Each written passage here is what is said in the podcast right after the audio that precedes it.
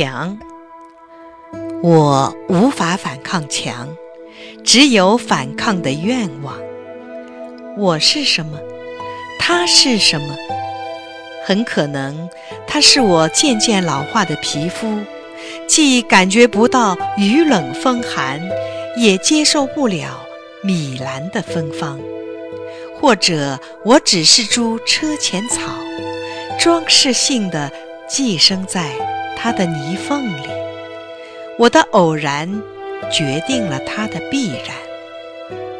夜晚，墙活动起来，伸出柔软的尾足，挤压我，勒索我，要我适应各式各样的形状。我惊恐地逃到大街。